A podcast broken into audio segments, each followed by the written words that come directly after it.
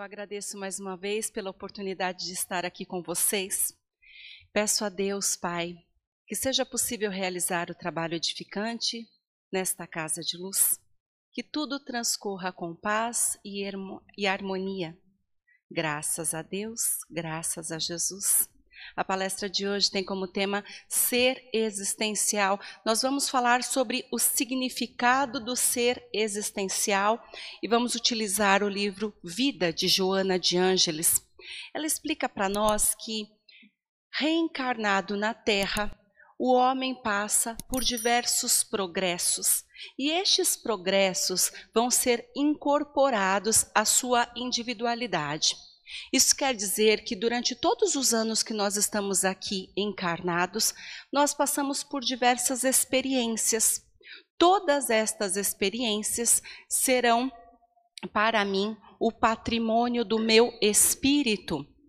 Isso tudo está em mim e serve para crescimento moral e mental. Faz com que eu atinja níveis de lucidez que vão servir para que eu tenha compreensão e vivência dos soberanos códigos, ou seja, das leis divinas. Ela ainda explica para nós que nós estamos fadados à felicidade.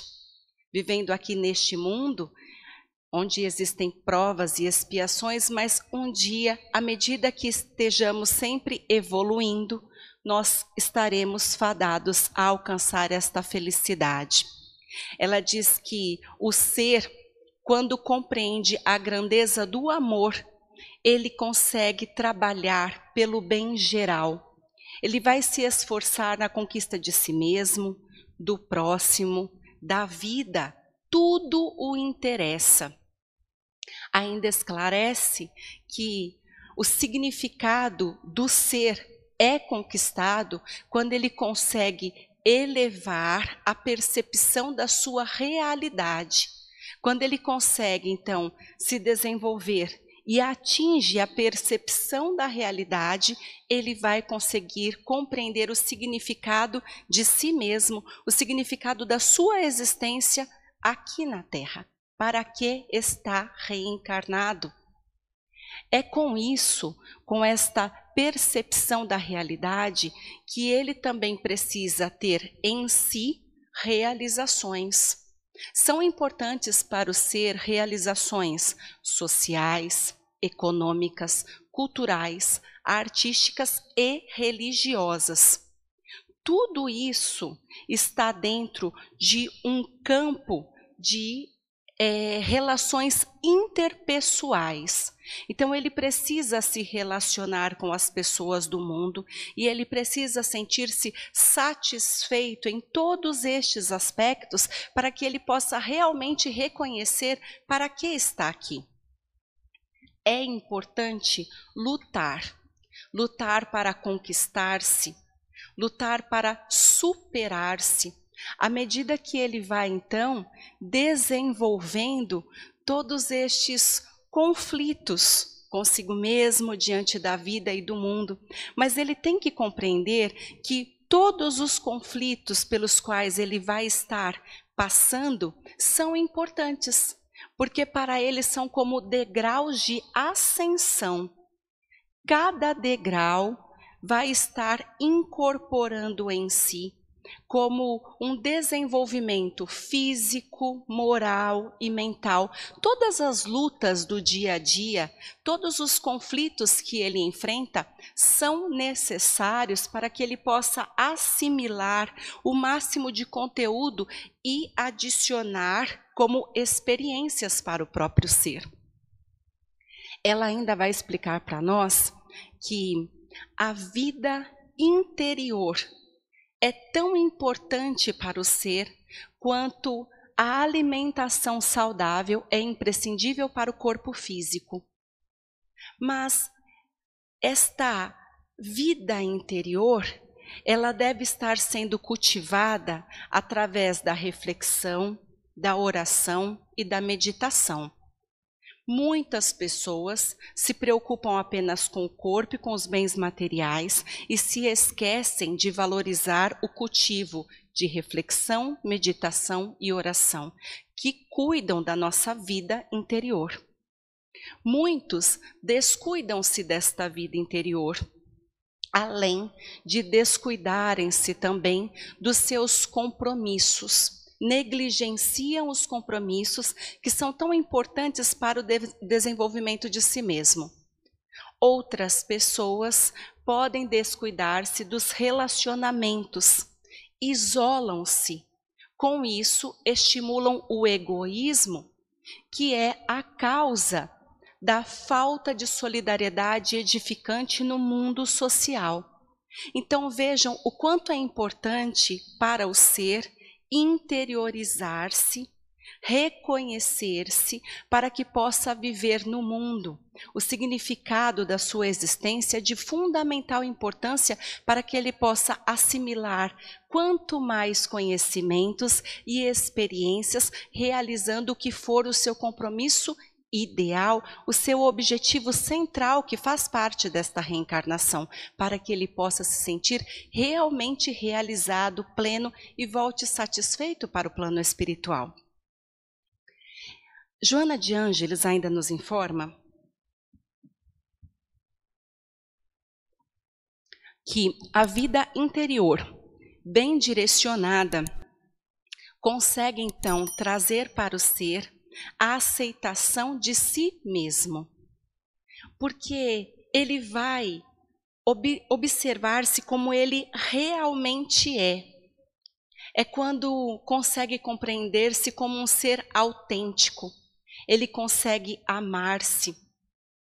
Ele não vai supor-se nem mesmo supor-se acima dos demais, porque consegue se realizar na justa medida. Ele se analisa como ele verdadeiramente é.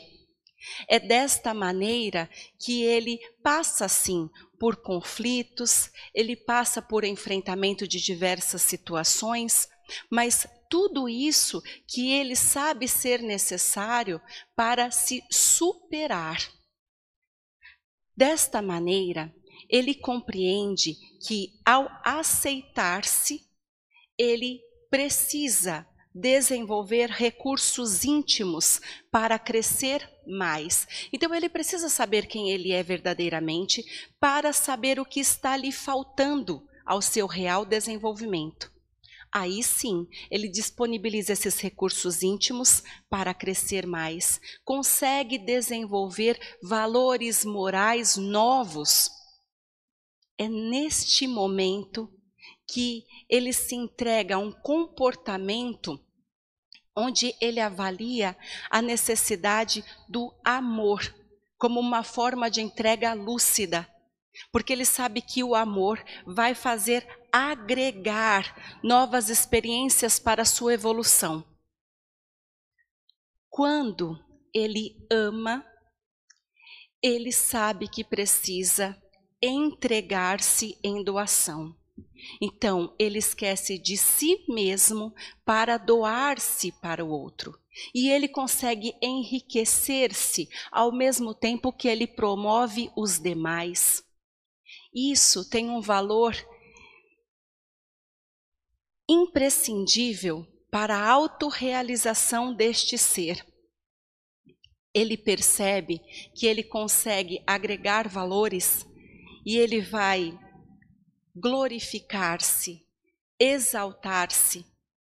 Isso porque a vida dentro dele ganha um valor inestimável dentro de si e ao redor de seus passos. Então contagia a todos que estão ao seu redor. Mas Joana de Ângeles diz que existem duas formas de amar e nós precisamos estar atentos para saber qual é a forma de amor que estamos distribuindo no mundo. A primeira forma de amor é o amor permuta. É quando você dá para receber ou antes você recebe para doar depois. Esta forma de amor está cheia de egoísmo. Joana diz que é o sentimento da criança psicológica o egoísmo que vai permanecer dominador nestas relações. E isso faz com que dificulte o amadurecimento do ser. Portanto, o amor permuta é quando eu amo a minha filha, quando ela é boa, quando ela é educada, quando ela é atenciosa, quando ela fica ao meu lado sempre que eu preciso e eu desejo, ela é a filha perfeita, eu a amo. Mas se a minha filha é drogada, se envolveu com pessoas que eu disse para não se envolver, se ela engravidou no momento que não era para engravidar, no meu ponto de vista, se ela não me agrada em nenhum aspecto, eu não recebo, então eu não amo. O amor permuta é um amor de egoísmo. O segundo tipo do amor, de amor, segundo Joana, é o amor de doação integral. É quando eu amo sem esperar nada em troca. É quando eu realmente me entrego para o ser. Este tipo de amor, quando eu esqueço de mim mesma para me doar integralmente para alguém, seja do meu sangue ou não, é o amor que nós esperamos alcançar aqui na humanidade. É o amor que Jesus nos pede. É o amor que Jesus revelou para nós.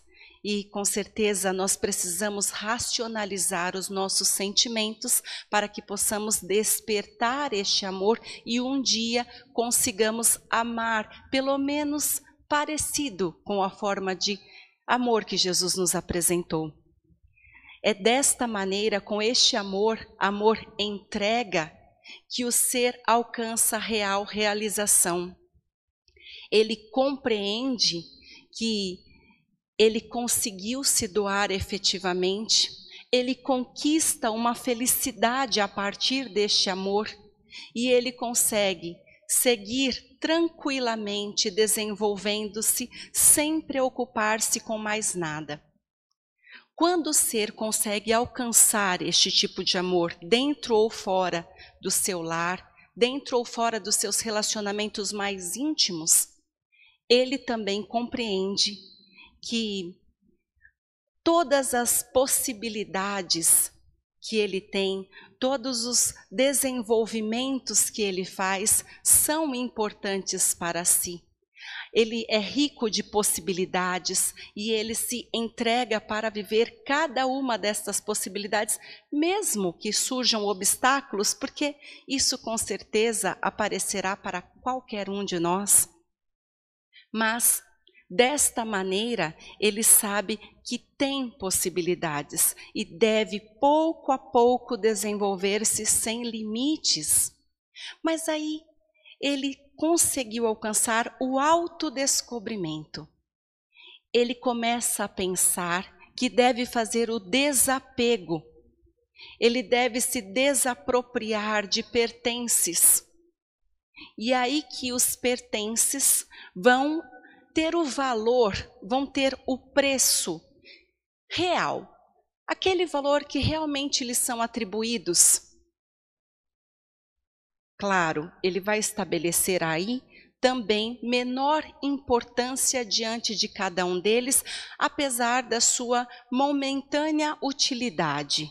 Portanto, um carro é só um carro que serve para me conduzir nos locais necessários. A casa é o meu abrigo? É o local onde eu consigo me restabelecer, me reestruturar, é o meu refúgio, assim como o da minha família? Mas nós precisamos ter real noção do valor de cada um, nem mais, nem menos, é simplesmente um bem material. Quando ele adquire esta consciência, ele passa a se libertar destes valores materiais que o sufocam e aprisionam no mundo, ele se desenvolve ainda mais. É assim que o ser, ele consegue se tornar pleno, porque ele estará livre dos impedimentos, será rico de aspirações, sem queixas, sem conflitos, pleno nós vamos nos lembrar de um trechinho do Evangelho de Mateus, capítulo 6, versículo 25. Não andem cuidadosos dos, da sua vida, pelo que haverá de comer, ou do seu corpo pelo que haverá de vestir? Não é a alma muito mais do que a comida e o corpo muito mais do que o vestido? No livro O Evangelho dos Humildes, Eliseu Rigonati nos lembra, em se tratando desta passagem, que a preocupação excessiva dos homens pelos recursos materiais é que traz o desassossego para o ser. É o que vai nos tornar ansiosos, aflitos, inquietos, desesperados. Os homens, eles estão muito preocupados em adquirir o necessário, mas não apenas isso, também o supérfluo. E é nisso que ele concentra suas forças.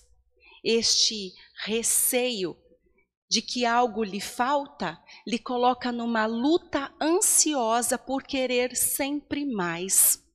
Eliseu Rigonati diz que a providência divina ampara todo o universo. Jesus nos lembrou das aves no céu, dos lírios do campo, e disse que o Pai proveria todas as nossas necessidades. É claro que Jesus não nos pede para cruzarmos os braços e ficarmos numa atitude de ociosos, de preguiçosos, esperando apenas que as coisas caiam do céu, até porque nós estamos falando de desenvolvimento do ser. Nós falamos de experiências, nós falamos de desafios, nós sabemos que estas lutas, elas são importantes para aquisições morais, intelectuais, emocionais, espirituais.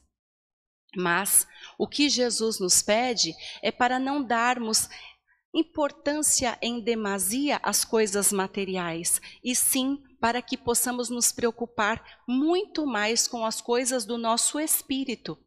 Fiquemos atentos com a valorização do ser, com os potenciais moralizadores, com todas as aquisições de virtudes que podemos fazer ainda nesta vida, aspirando à elevação máxima nesta vida. Então é com isso que nós devemos nos preocupar, em desenvolvermos o nosso espírito. Nós estamos falando de tudo isso e podemos então pensar que Jesus nos pediu para amarmos uns aos outros. Nós falamos tanto de amor e quando nós nos amamos, nós conseguimos tratar do nosso espírito. Num outro trechinho do Evangelho, Mateus 6, 31, não se inquietem, não, não estejam inquietos. Ele, desta forma, novamente, Jesus não está dizendo que nós devemos ser irresponsáveis, que devemos ser indiferentes. No livro Vinha de Luz, Emmanuel diz que Jesus nos recomenda oração e vigilância. O tempo todo nos pede para orarmos e vigiarmos, e Emmanuel diz para nós que nós devemos pensar nas nossas atitudes mentais, renovar as atitudes mentais para evitarmos o pessimismo. Quantos de nós se afligem? E quando refletimos posteriormente, percebemos que não tinha necessidade de nos desesperarmos tanto. Então ele diz renovar as atitudes mentais na obra que o Senhor tem nos chamado para desempenhar. Existem muitas pessoas que estão tão angustiados que estão sempre nas trevas, apesar do sol que brilha. Apesar de terem pessoas amorosas e amistosas à sua volta, não conseguem confiar em ninguém, conseguem desconfiar da alma mais digna. Então é observarmos a forma como nós estamos no, nos colocando no mundo. Qual será a minha atitude mental no dia de hoje? como eu fui no dia de hoje? Será que eu trabalhei com esperança? Será que eu trabalhei agradecendo todas as possibilidades que tenho de renovação e de desenvolvimento? Eu observei tudo que me foi entregue família, trabalho, moradia, todas as condições? Ou será que, apesar de tudo isso, eu ainda me vejo como uma pessoa que é vítima, que é aflita, que é doente?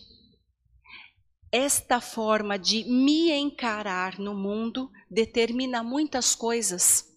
E também saber que o mundo vai sempre conspirar ao meu favor. Esta posição mental atrai coisas boas, coisas valorosas e me fornece outras oportunidades muito melhores de crescimento. Mas tudo isso vai depender primeiramente da minha condição mental, da forma como eu vejo as coisas. Se os teus olhos são bons, todo o teu corpo será cheio de luz. A maneira como vemos as coisas determina a forma como eu me posiciono e também tudo o que estou conseguindo agregar ao meu ser. Nós devemos sempre pensar nisso o que estou fazendo no dia de hoje e se eu já consegui adquirir este significado do meu ser. Porque se eu consigo raciocinar diante disso, eu posso agregar estes valores e posso concluir este plano que me foi determinado lá no plano espiritual. Para finalizar, Eliseu Rigonati diz que existem duas grandes preocupações para nós, dois grandes perigos, quando nós estamos sempre muito preocupados na aquisição dos bens materiais.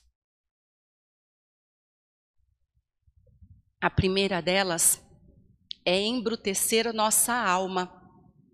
Eu me preocupo tanto com os bens materiais, eu só penso nas coisas da terra, do mundo, e eu esqueço da centelha divina que guardo em mim. Isso faz materializar o meu perispírito. E isso vai dificultar muito quando eu precisar adentrar o plano espiritual, porque o meu perispírito está materializando-se. O segundo ponto é que eu me afasto de Deus. Estou muito concentrada na matéria, eu me afasto de Deus. Isso traz consequências graves para o espírito consequências fatais para o espírito. Isso vai dificultar ainda mais em reencarnações dolorosas, até que a pessoa des, consiga despertar para a verdadeira vida.